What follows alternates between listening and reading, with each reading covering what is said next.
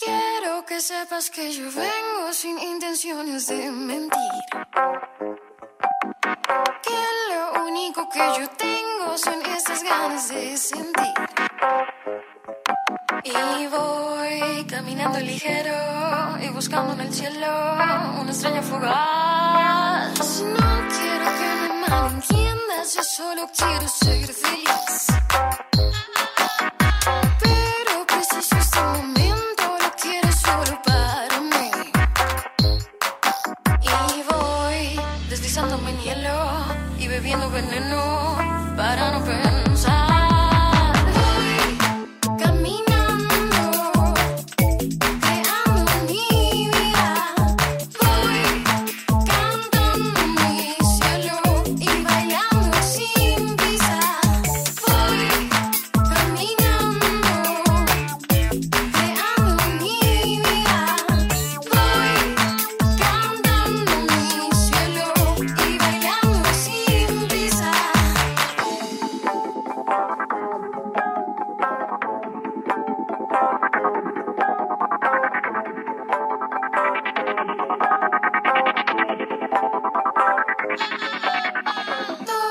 Cielos de colores, los sueños transformándose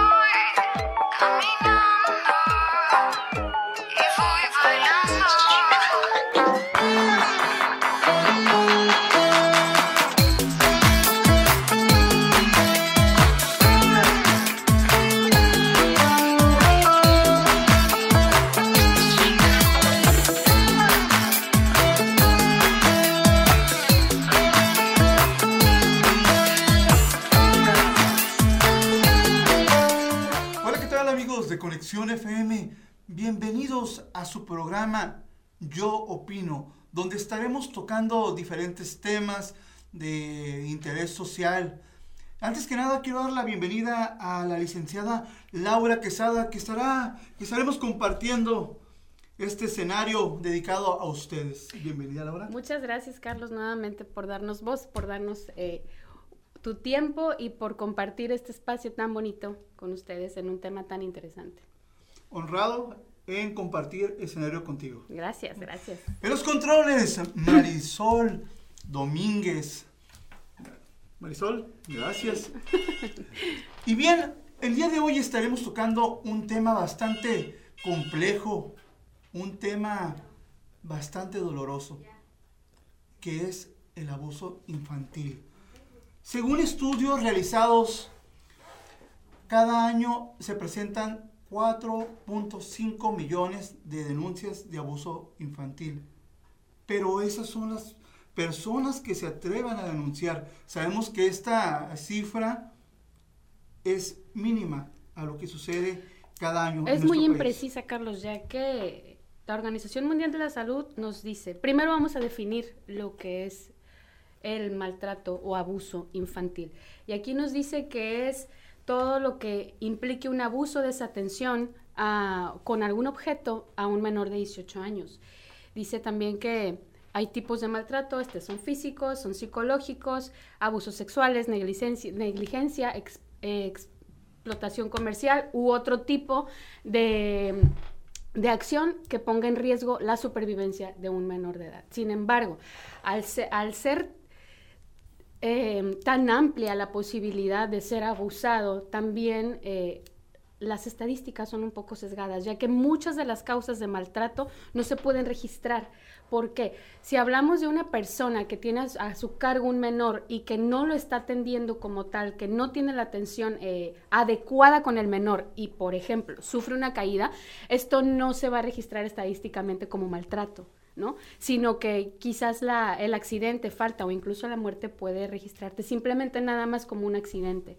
Entonces es por eso que ha sido tan complicado de pronto tener un número exacto de lo que es un de lo que de lo que implica eh, las muertes por o, accidentes por maltrato infantil.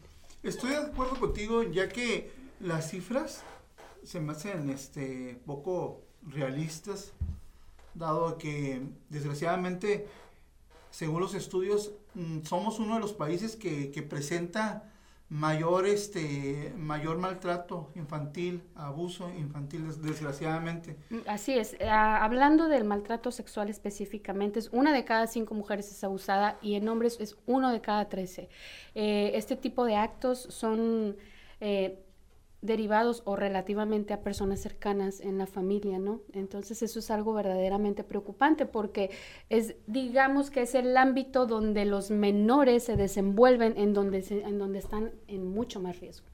Exactamente, y eh, como tú lo comentas, los familiares, desgraciadamente, eh, esto, esto ocurre mucho en las familias y se, se guarda ese secreto, ese secreto que, que es muy doloroso ¿Por qué no se atreven a denunciar?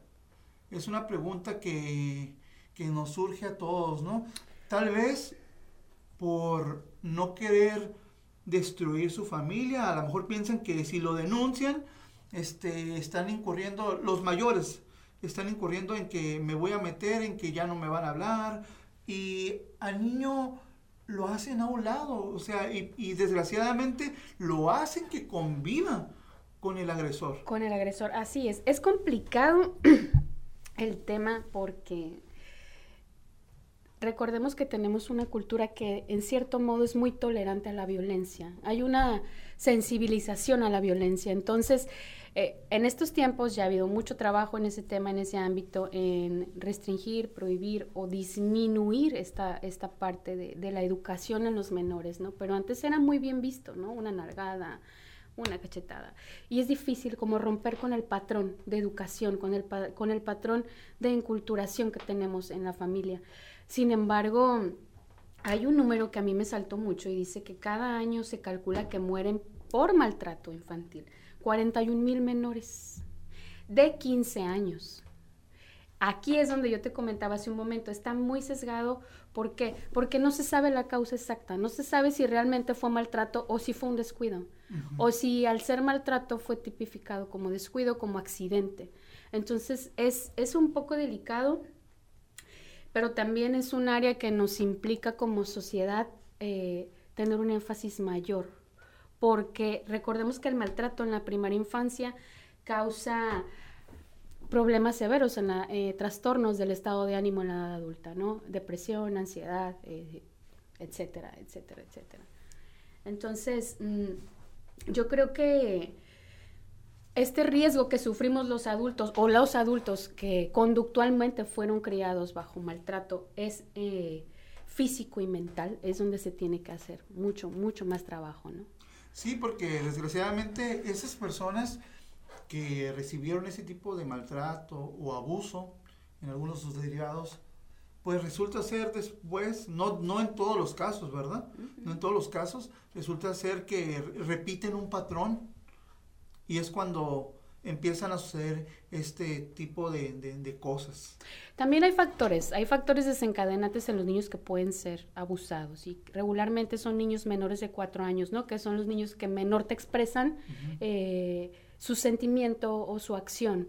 Eh, el consumo de algunos adultos de sustancias, algunas expectativas que tenemos los papás sobre los hijos de deberes y, lo que esperas de tu hijo, ¿no? Las exigencias cuando ya raya de la disciplina, pasa de la disciplina al maltrato, ¿no? al, al someter.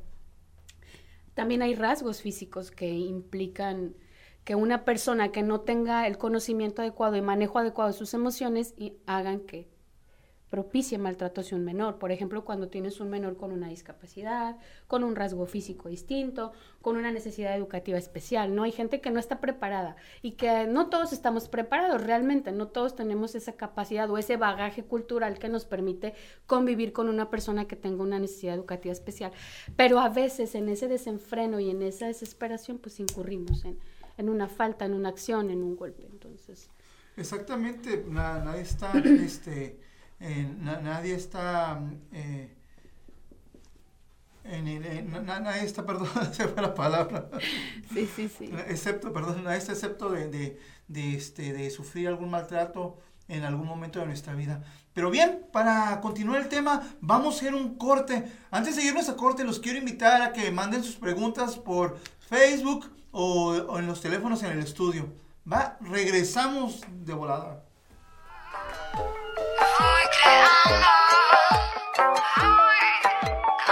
Un, dos, tres. Conexión FM. Fuerza Mexicana.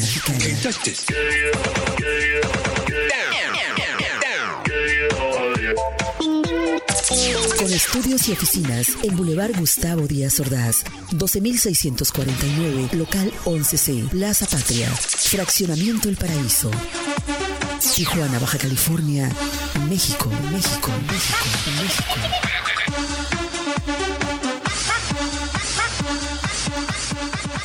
Quiero que sepas que yo vengo sin intenciones de mentir. Que lo único que yo te... Y bien, estamos de regreso en tu programa Yo Opino por Conexión FM y estamos hablando de lo que es el abuso infantil en general. Hace un momento venía yo rumbo a la estación y casualmente venía platicando con una persona y me platicó su experiencia en cuestión, eh, en perdón, en referencia a este tema. Me platicaba que él había llegado de otro, de otro estado a la ciudad de Tijuana, que él, que él había sufrido abuso, abuso infantil y se vino de, de su ciudad natal debido a que cuando él era niño, dice que su tío abusaba de él. Entonces, él le platica a su abuelita, mira abuelita, fíjate que esto y que el otro. Y la abuelita, en vez de defenderlo, pues le dice, ¿sabes qué, chamaco? No estés echando mentiras. Tu tío no hace eso. Y cada vez que llegaba a la tarde, lo miraba con, pues, con ojos de pánico, ¿no? Claro. ¿Te imaginas? O sea, como niño, era un niño de, de seis años. Y esta persona lo siguió haciendo durante mucho, mucho tiempo. Entonces, esta persona, pues ya con toda la ira que tenía, ya cuando fue creciendo, pues lo golpea y casi lo medio mata. Wow. Y decide, decide mejor dejar su, su ciudad y comenzar una vida de cero. Pero qué, qué difícil, ¿no? Qué complicado cuando eres un niño y la familia no te da esa, esa como le, no le Esa red de apoyo. Y volvemos al punto, ¿no? Eh, de pronto nos eh, vivimos en, o vivimos en una sociedad que, en donde es difícil cuestionar a una jerarquía más alta que la tuya. Entonces, cuando hablamos de un menor, eso lo vulnera, porque siempre ponemos al adulto por encima del niño. Entonces, sí, estos factores son relacionales y son desencadenantes de abu tanto de abuso físico y emocional como de abuso sexual, ¿no? Entonces, hay muchas características que implican en este, en este y que derivan en, este, en esta situación. Entonces, hay que, hay que mm, tener en cuenta que las relaciones con los familiares, pareja, amigos, colegas pueden poner el riesgo porque de pronto depositamos mucha confianza en, el cuidador primario, que no siempre, o sea, en estos tiempos no siempre son los papás, ¿no? O sea, tenemos ya una, una economía mucho más dinámica en donde ambos trabajan y el niño se queda a cargo de alguien más. Eso pone en riesgo y lo vulnera al niño en cierta manera, ¿no? Porque no estás tú como papá en primera instancia para el niño. Entonces es difícil, es difícil yo creo también en en cuanto a la aceptación de, de, lo que te está diciendo el niño, ¿no? Porque como papás, pues no quieres que le pase nada y no, no, no esperas que el niño venga y te diga, fulanito me está violentando. A veces también esta reacción de no creer también es como de un rechazo y decir, no, no lo acepto. O sea, no, toda, no todo tiene que ver con el tema de, de no creer, sino más bien es como un no querer creer que eso le pasó a, a tu pequeño, ¿no? Esa es la situación. Hay muchas características y no todas son son directas y son estrictas y pueden ser iguales en cualquier cultura, ¿no? Porque de estado a estado puede cambiar. Pero sí tenemos que, que ver el ambiente donde están creando los niños y que son situaciones en que los van a vulnerar mucho más, ¿no? Puede haber desde una desigualdad social, desde el género, desde falta de una vivienda adecuada, desde la falta de un servicio de apoyo, desde desde un, programa insuficiente que, de prevención, ¿no? donde ya se detectó y no se ha actuado con los menores. Entonces, son situaciones muy complicadas, muy complejas y también como papás tenemos que disminuir un poquito la rigidez y tener mucho más apertura y un mayor canal de comunicación con nuestros hijos. Y bien, tienes, bastante razón. Este, son muchos los, los, los factores en donde se puede llegar a, este, a desarrollar todo esto, ¿no? Son muchos los factores que influyen para que esto se, se desarrolle, ¿no? Como tú dices, este, no solamente en, un, en un, solo lugar, no nada más en la, en la, familia. En un momento, en un momento nos vamos a enlazar con la psicóloga Priscila Salizoni desde Ensenada, Baja California. Ella es, tiene la licenciatura en tanatología y es especial, una especialidad en niños, ¿no? Ella nos, va, ella nos va a estar hablando acerca de hacia dónde nos debemos de dirigir en caso de y cómo podemos evitarlo. Exacto. Porque bien se puede evitar ¿eh? también. Este, Totalmente, o sea, es, es, preventivo, pero es, un, es una labor de casa, es una labor en lo individual también. O sea, te comentaba, tenemos que abrir un canal mucho más amplio y tener mucha más apertura, ¿no? Yo eh, en algún momento en mi vida trabajé con niños y yo les decía a los papás, créele a tu hijo, porque los niños también son muy fantasiosos. Igual también decían cosas que, al, ni, que ni al caso, ¿no? En su imaginación, en su edad y todo. Pero uno conoce a su hijo, independientemente del lugar en donde se encuentra. Tú conoces a tus hijos, sabes cuando realmente te están diciendo algo que es cerrado y algo que realmente lo está sufriendo. Exactamente, y en esos tiempos donde la tecnología está al 100, podemos creer que, hay mucha información y que debido a eso hay más comunicación. Alguien ya lo decía, este, hace algunos años lo escuché, que decía que es cuando, con habiendo tanta información, es cuando más incomunicados estamos. Así es, ¿no? En, en, en, esta, en estos canales de pronto que tenemos ahorita tan vastos y tan abiertos de, de poder obtener la, la, información, obtenemos algo que no es lo, lo que necesitamos. Entonces, pues bueno, yo creo que vale la pena eh, trabajar en estos programas de prevención y que son prometedores también, ¿no? Tanto eh, sociales, culturales y también en trabajar mucho y enseñar a nuestros hijos a trabajar y a cuidar su cuerpo, a, mostrarles cuáles son los contactos normales y cuáles no. exactamente. Y bien, tenemos en la línea a la psicóloga que ya les había mencionado, Priscila Salizoni, si lo dije bien, este, la cual nos va a estar platicando de cómo prevenir el abuso infantil. Priscila, ¿qué tal? Muy buenas tardes. Hola Carlos, buenas tardes. Este, un gusto, disculpen la, la demora. No, no, no te preocupes. Pues estamos hablando del tema acerca del, del abuso infantil. Nosotros sabemos que tú como experta psicóloga este, sabes muy bien de, de este tema y queremos preguntarte cómo podemos prevenir el abuso infantil.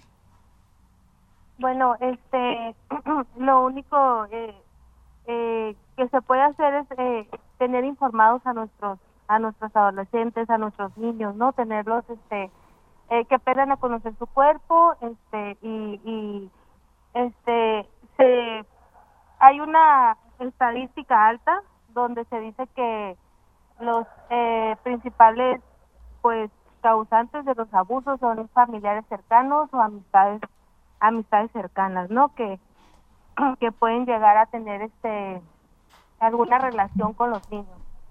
Pues algunos, eh, ¿qué podríamos decir? Los comportamientos que podemos ver es este el aislamiento.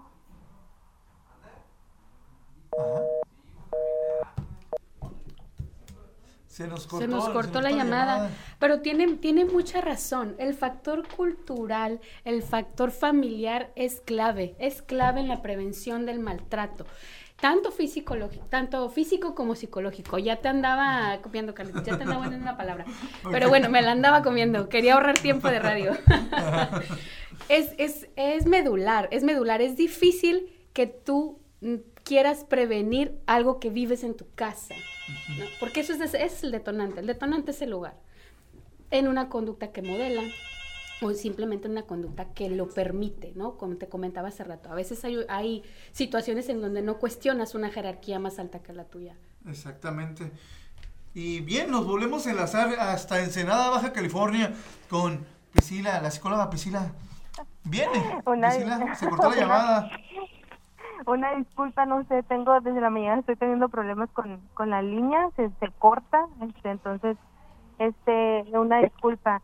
Bien, él les comentaba, este, ay, estoy un poco nerviosa, ¿no? Pero él les comentaba, ok, algunas de las, de las, este, señales que podemos ver es, este, pues, el aislamiento en los niños, ¿no? O en los adolescentes, este, cambios en el comportamiento, actitudes que a lo mejor anteriormente no mirábamos, este eh, pueden empezar a aparecer y eso puede ser como una alerta como este un, un foquito ahí que nos puede decir que algo está pasando algo no le está gustando entonces ese puede ser uno este en el caso de eh, de los pequeñitos de los chiquitos este que, que están iniciando eh, el control de esfínter, ahí también podemos ver, ¿no? Que si antes hacía petit, popó y avisaba de, de una manera, que, que avisaba él y que ahora empieza y se empieza a hacer del baño, entonces también nos está hablando que algo, que algo está sucediendo, ¿no? Entonces lo importante aquí es tener la comunicación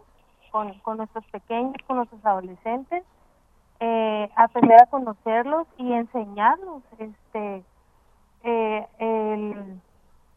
el respeto que deben de tener hacia ellos, ¿no? Eh, estoy muy a favor de, de no obligar a los niños a, a, que si no quieren saludar a alguien que no lo hagan de beso, ¿no? Eso no quiere decir que no van a ser este groseros, ¿no? Hay niños que no quieren que les dicen los papis, no, pues que dale beso, dale un abrazo. Va a haber menores o adolescentes que no quieren y no hay que obligarlos.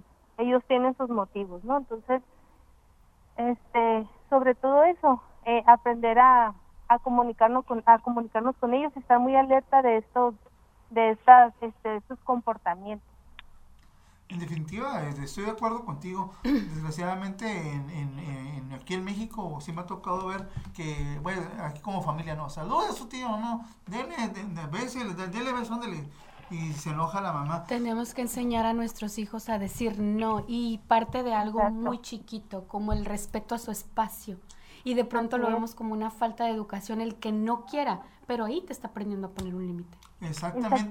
Pues el tema se está tornando cada vez bastante interesante. Vamos a ir a una pausa para seguir charlando con la psicóloga Priscila Silazoni. No te despegues. Quiero que sepas que yo vengo sin intenciones de mentir.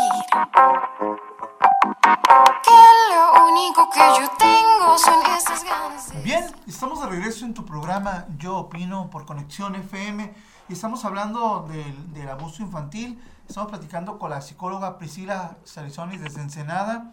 Priscila, me, me, surge, me surge otra pregunta. ¿Hacia dónde dirigirse en dado caso de detectar que tu hijo ha sido abusado? Eh, muy bien, Carlos. Este es muy importante que eh, acudan a, pues a la seguridad pública, se pueden acercar también a DIF.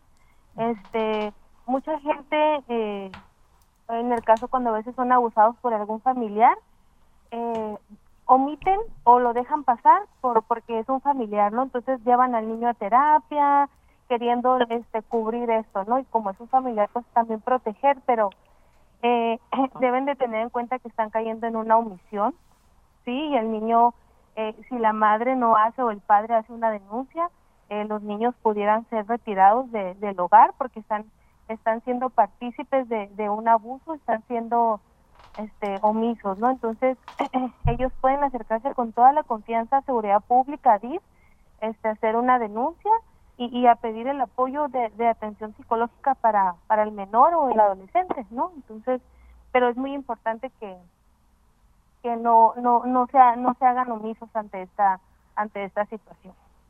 Muy bien. Fíjate que eh, eh, hace rato, antes de que estuviéramos al, al, aire, platicaba con Laura acerca de, de, un tema en especial, que después ya lo, lo tocamos, eh, de una persona que fue abusado cuando era niño, ahora ya es una persona adulta. Tú, este, ¿tú qué tipo de, de, de, terapia este, recomiendas o que vaya directamente al psicólogo? Porque muchas veces las personas adultas desgraciadamente son más tienen mala tendencia a tener este vergüenza al tocar esos temas. Claro este pueden eh, puede este influir no se hacen personas probablemente inseguras este y en algún punto podrían llegar a cometer este lo mismo no cometerse ahora en ellos en, en agresores por este sentimiento que que han guardado y que no han podido sanar no entonces lo ideal claro es que, que, acudan a al psicólogo. Eh, como bien saben, o, el asistir a terapia psicológica eh, es uh, lo que se habla eh, dentro de, de, este proceso es, es, confidencial, ¿me explico? Entonces, que ellos se puedan estar eh, informados de esta situación, que lo que se habla en terapia se queda en terapia, ¿me explico? Entonces, que no se le va a exponer a la persona si lo que siente es vergüenza por lo que le sucedió, ¿no? Entonces, este, es también importante que ellos estén este, tengan este conocimiento, que todo es confidencial. Muy bien. Bien, pues igual continuando con el tema, quisiéramos aquí eh, preguntarte, eh, tú como psicóloga, en el caso cuando hay niños que son alienados por el padre, ¿no? Cuando por el padre o la madre, cuando tenemos una situación de divorcio cuando tenemos estas situaciones tan perversas y oscuras en donde uno siempre quiere ganar y el ego te domina y dices, ay, lo voy a someter, le voy a hacer, y al mismo tiempo tomas a tus hijos como carnada, como, como ficha de cambio. Eh, ¿Cómo podemos detectar eso? ¿Cómo podemos apoyar a los menores? ¿Cuáles son las instancias que podemos eh, a las que podemos acudir, qué podemos hacer en estos casos que son tan perversos, que son tan complejos y que son tan sentimentales porque involucran la vida de, de un ser muy querido. Exactamente, y, y, ese también podríamos tomarlo como un, como un tipo de abuso, ¿no? Eh, eh, a lo que los niños están este, enfrentando, están siendo utilizados. Es por eso que eh, se supone este, que cuando alguien está en, en, proceso de, de divorcio eh, eh, y hay hijos de por medio, eh, se llegan a acuerdos para, para lo que es este la patria potestad o las visitas, entonces los niños se deben de someter a un proceso psicológico, a unas valoraciones, se les hacen pruebas, por medio de ahí es donde se puede detectar, ¿no? Este, eh, si está si está si el está siendo pues utilizado o está o está sufriendo este pues daño psicológico y emocional por parte de alguno de los padres, ¿no?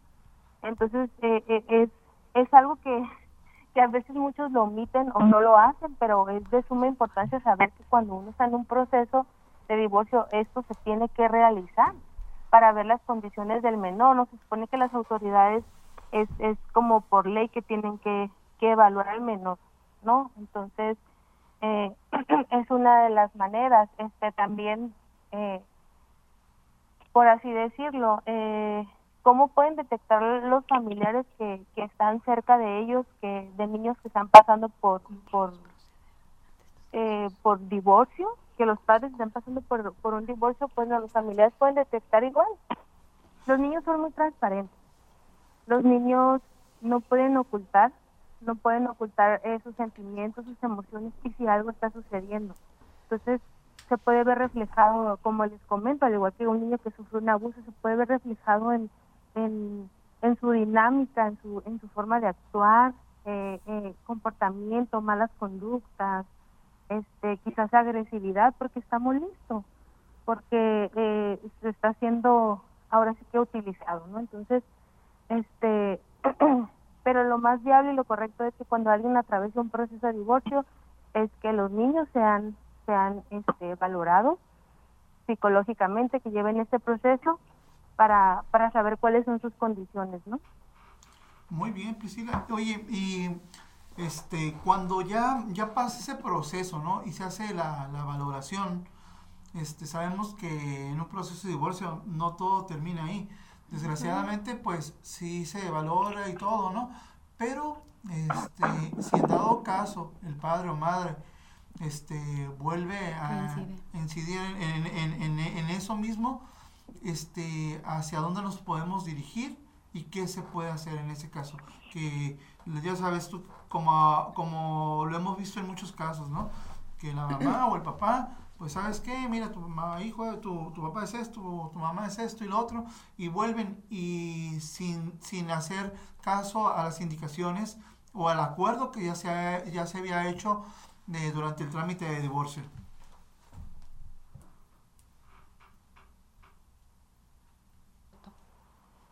Hola. Bueno, bueno, sí. Ah, disculpen. Este, perdón, Carlos, perdón, perdón. Eh, me comentabas este, que a dónde se puede acudir en, en situación de que de que el proceso, dices tú que después de que se divorcian, ¿no? Ajá, después, después del proceso, ya que el niño ha recibido una valoración y este por medio de, del DIF y este la, eh, uno de los dos uno de las dos partes reincide en, en esta en ese comportamiento hacia el okay, en, en, este caso alguna de los padres es el que debe de detectar no por ejemplo si el niño se quedó con la mamá y la mamá es la que está haciendo este eh, eh, o haciendo abuso, eh, maltrato con los niños, este, o que solamente los utilizó, este, obviamente aquí el padre es el que tiene que dar, este, pues aviso precisamente eh, a las autoridades y, comentar qué es lo que está sucediendo para que se vuelva a hacer una revaloración. Es, es, un proceso muy, sí, como todos lo saben, muy largo, muy complejo, pero sin embargo, si alguno de los padres está detectando eso, hay que dar inmediatamente aviso para que se tomen cartas en el asunto y se pueda como hacer un cambio eh, en, la decisión que se tomó en un momento, ¿no? Muy bien, Priscila. Este... Pues muchas gracias por, por disiparnos esa duda y bueno, o sea, es muy importante entender que mm, el impacto, ¿no? El impacto que tiene en la salud emocional, en la salud psicológica y que a su vez esto va a impactar directamente en su desarrollo en la edad adulta. Entonces es muy complicado a veces abandonar el ego como papá y decir, ay, este, yo, yo quiero ganar, ¿no? A veces no quieres ni que se parezca y se nos olvida que específicamente en este tema tiene el 50% del papá, o sea, no hay manera de que no tenga algo agregado. Entonces, es, es una situación muy delicada, es una situación que también es difícil porque en ese mismo miedo los niños a veces tienen como mucho temor a manifestar su, su emoción, su sentir. exactamente, no, no lo expresan verbalmente, pero es como les comento, a veces eh, se vuelven niños como inseguros, como niños retraídos y es ahí donde tú puedes decir, oh, algo está pasando, ¿qué, su qué sucede, no? ¿Cómo podemos este saber que alguien está siendo alienado? Cuando no somos expertos en el tema, cuando no estamos tan cercanos al niño, ¿cómo podemos saber que alguien está siendo eh, alienado parentalmente? Mm, mira, es muy, es, es muy parecido a alguien que está sufriendo algún tipo de abuso, sea psicológico, este, eh, emocional, ¿no? Entonces, este, es, es, es muy similar eh, quizás eh, se vuelvan, como les comento, retraído, inseguro, este, probablemente cuando esté con papá eh, y tenga que regresar a, la casa de, por así decirlo, si la mamá es la que lo está utilizando, este, no sé, que el niño llore o que le diga, me quiero quedar contigo, papá, ¿me explico? Este, podemos detectar, pero sobre todo lo principal es el comportamiento del niño, su manera de actuar es ahí donde podemos nosotros decir, algo está pasando. Muy bien. Muy bien. Y bueno, sin saltarnos lo que son este los pasos, es dirigirse a, al Ministerio Público y después buscar es. ayuda del DIF, ¿es así? Pues ajá, así es, pueden hacer su, pueden Sí, dirigirse, por ejemplo, en caso de que esté sufriendo algún abuso sexual, este físico, es, pueden dirigirse directamente al Ministerio Público o a DIF a pedir este a pedir ayuda, ¿no? Entonces, este e- esos dos lugares. Y fíjate que muchas muchas personas tienen miedo a, a acudir al DIF. Yo he escuchado comentarios porque dicen, me van a quitar al niño. este ¿Qué opinas Así acerca es. de eso, Pris? Así es, sí, eh, suele suceder y es ahí donde, por eso yo siempre les comento. Eh, eh, mucha gente, precisamente por miedo, no lo hace. Cuando me ha tocado ver mamás que llegan a denunciar que su hija fue abusada, este, eh, obviamente se hace una investigación, pero si la mamá es la que está haciendo la denuncia, no tienen por qué quitarle al, adolescente o al menor de edad porque ella está haciendo como e- está poniendo atención, no está haciendo omisión ahí. ¿Me explico? Cuando si les llega a retirar el menor es porque se encuentra este eh, algún descuido, algún este omisión de cuidados, este maltrato o que por ejemplo vino un familiar y puso la denuncia, la mamá lo sabía y no lo hizo. Pero este que se sientan con la confianza de, de acercarse y si no no pueden no pueden quitarles al, al menor sin, sin sin una denuncia sin una prueba que haya puesto alguien externo que la mamá acudió a pedir ayuda este que tengan por seguro que no no, no pueden hacer nada Muy bien, vamos a hacer una pausa, vamos a ir a un corte comercial y regresamos con la psicóloga Priscila Silosoni para seguir hablando del tema. No te vayas. La nueva era de la radio. Conexión, conexión, conexión. Conexión, conexión. Fuerza Mexicana. Conexión FM. Quiero que sepas que yo vengo sin intenciones de mentir. Que lo único que yo tengo son estas ganas de sentir. Y voy- Ya estamos de regreso en tu programa Yo Opino con el tema el abuso infantil y estamos platicando con la psicóloga Priscila que, nos, que estamos enlazados desde hacia Ensenada, Baja California. Y bien, Pris, este, muy interesante lo que nos comentas. Desgraciadamente platicábamos que las personas tienen miedo de, de acudir al DIF por, por el, porque le vayan a quitar a su hijo, por denunciar, porque vayan a pensar las autoridades que uno descuida a sus hijos o el que, o bueno, una, una serie de factores, de ideas tal vez este, bastante erróneas. Claro. El conocimiento es poder, mi querida Priscila. Muchas gracias por todas tus observaciones, porque al final de cuentas esto nos disipa el camino, ¿no? También nos dice hacia dónde podemos ir y hacia dónde nos podemos dirigir. Y hay mucha desinformación y también a veces algo, desinterés, ¿no? este, Como decir, es que en tengo que algunos invertir casos, tiempo. si les puede llegar a, a sentir, eh, sé que hay personas que no cuentan con el recurso, pero por ejemplo, me ha tocado ver que algunas personas lo que hacen es dirigirse hacia un abogado para que los asesore y este y se presentan junto con el abogado a, a poner la denuncia, ¿me explico?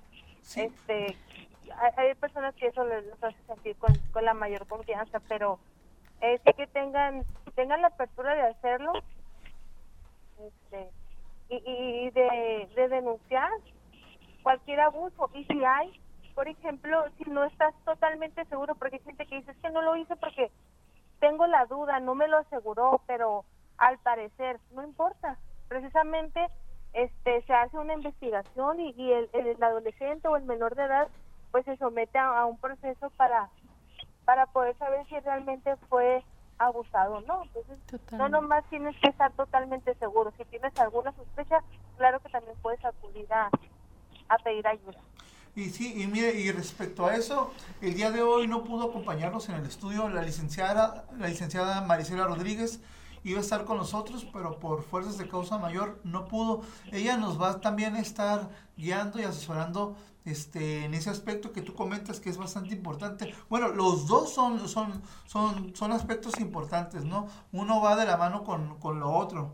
Este, tanto la asesoría legal como una buena orientación psicológica. Así es, y este, sí, exactamente, ¿no? Eh, eh, hay, hay personas que, que pueden obtener por medio de, de muchas personas eh, que se dedican a, a, a- esta cuestión de lo familiar, que, son abogados que pueden recibir este un apoyo, una asesoría, porque como comentan, entiendo perfectamente a mucha gente que, que teme, ¿no? De decir, no, es que eh, como le pasó algo a mi niño, pues me lo van a quitar, pero en realidad, pues no hay que temer si realmente estás haciendo las cosas bien, o sea, mientras tu hijo tenga un techo, lo tengas en buenas condiciones, no riqueza, no nada, me refiero a que el niño tenga su comidita, esté bien atendido, asista a la escuela, este, tenga un sustento, no hay por qué preocuparse, al contrario, o sea, tú estás haciendo, este, estás siendo responsable y te estás preocupando por, por tu hijo, ¿no? Para, para que pueda ser atendido y no siga sufriendo. Exactamente, muy, muy, muy bien dicho, Priscila. Mejor no lo pudimos haber, haber dicho nosotros.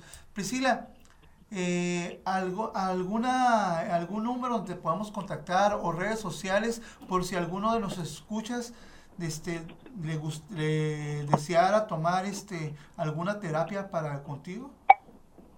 Eh, claro que sí, este, les puedo dejar mi, eh, mi número telefónico, este, se los digo, es el 646 Ajá. eh, 292 3517 está ahí con mucho gusto puedo este apoyar en en al- dudas este alguna asesoría este eh, poder eh, eh, ya sea recomendarles a alguien este lo que pueda ayudar con mucho gusto. Muy bien, este radio escucha, eh, cualquier persona que esté pasando por al- algo algo similar a esto, con confianza pueden contactarnos. Nosotros podemos darles el número de la psicóloga sí.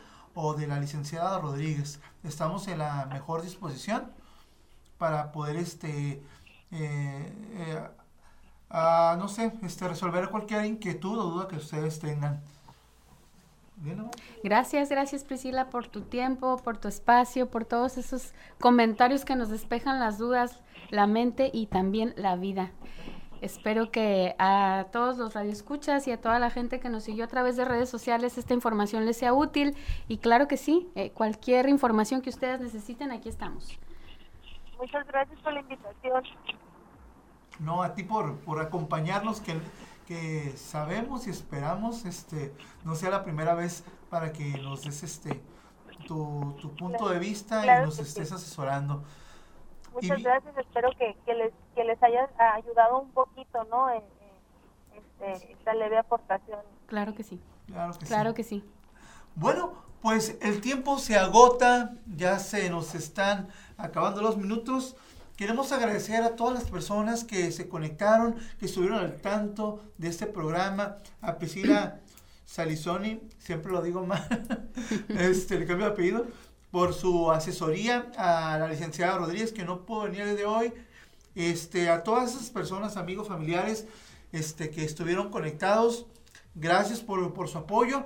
Y ese es el principio de muchos programas que vamos a estar tocando temas de este tipo.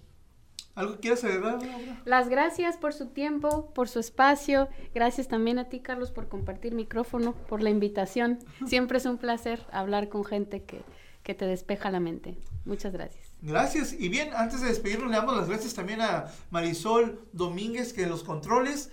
Y bien, nos vemos el próximo lunes ah, en punto de las 4 de la tarde con otro tema diferente. Los esperamos. Que tengan una excelente semana. Adiós.